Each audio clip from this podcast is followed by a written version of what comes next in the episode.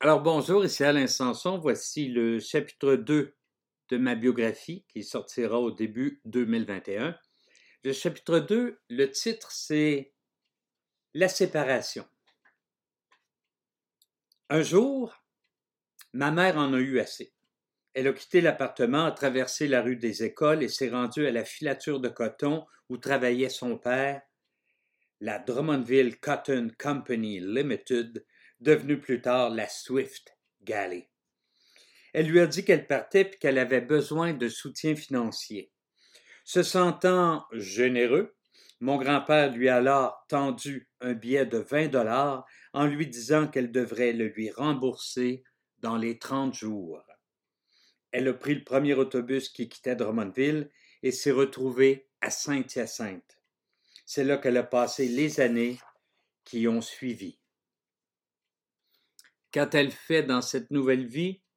Encore aujourd'hui, c'est un mystère.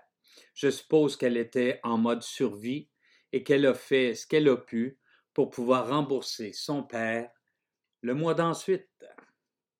Nous, les enfants, ne savions même pas qu'elle était partie. Nous étions en maison et attendions que quelqu'un finisse par rentrer.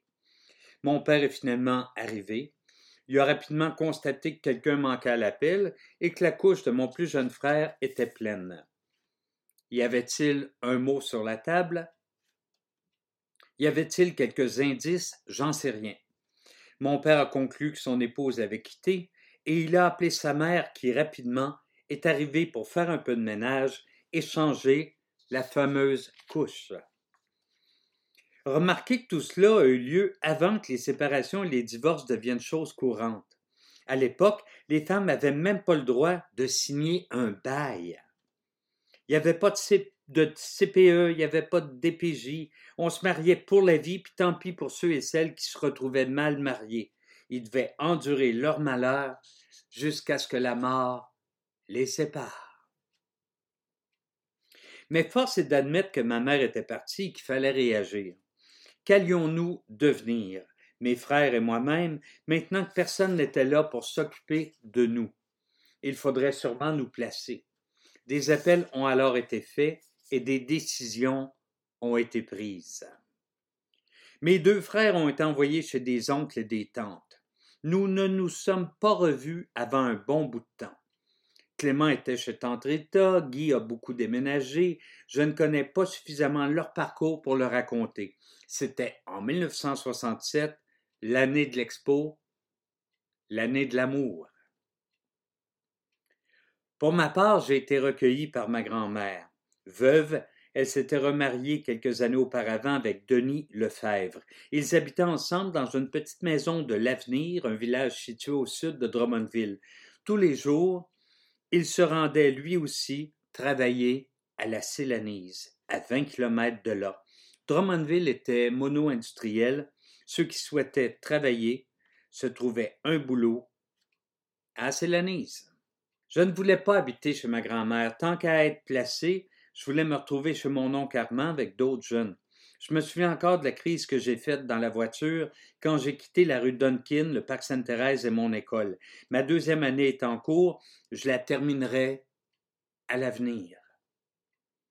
À un moment donné, exaspéré, Denis a stationné la voiture, s'est tourné vers moi et sur un ton qui voulait tout dire, m'a enjoint de me fermer la gueule. J'ai baissé le ton. Je venais d'être déraciné. L'ancien beau-frère de Denis habitait également dans la maison de ma grand-mère. Il s'appelait Télésphore, mais tout le monde l'appelait Pitt.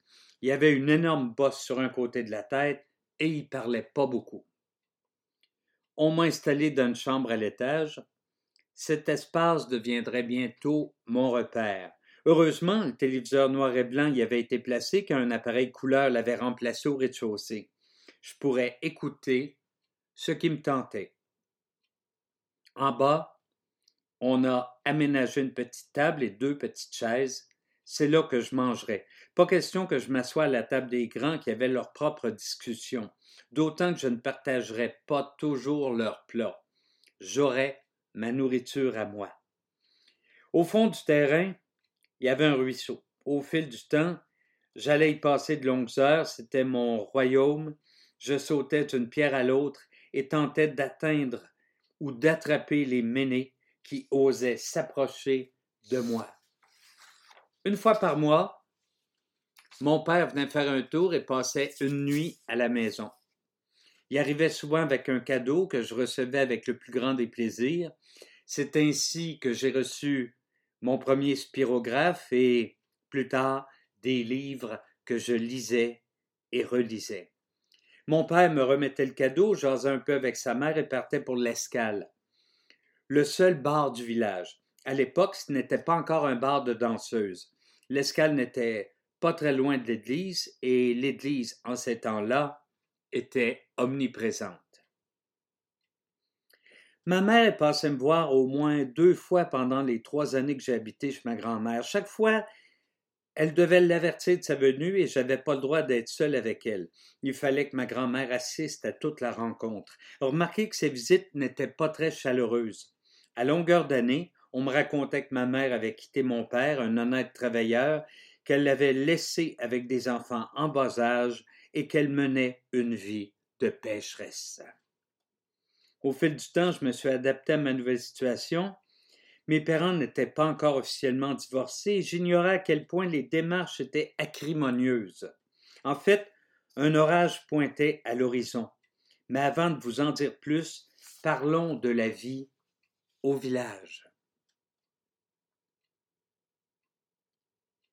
Quelle chanson choisir pour traiter de cette période de ma vie? Ce qui me vient spontanément en tête, c'est Le dimanche en famille, chanté par Serge Lama. Encore une fois, je vous invite à écouter la chanson au complet pour mieux comprendre dans quel état d'esprit je l'ai choisi. Euh, le lien YouTube figure en bas de page dans le livre. Euh, tout petit, on décide rarement de ce qui se passe dans notre vie. Sauf que Lama, dans sa chanson, dit Mais le petit qui devient grand se dit que dans quelque temps, il sera majeur et qui foutra le camp. Et basta la famille, le dimanche les haricots, quand je passerai cette grille, je ne reviendrai pas de sitôt, j'irai plus au cimetière, je ferai plus jamais ma prière, avant de partir, j'irai merde à grand-mère. Est-ce que ça va arriver? Vous le découvrirez au fil des prochains chapitres.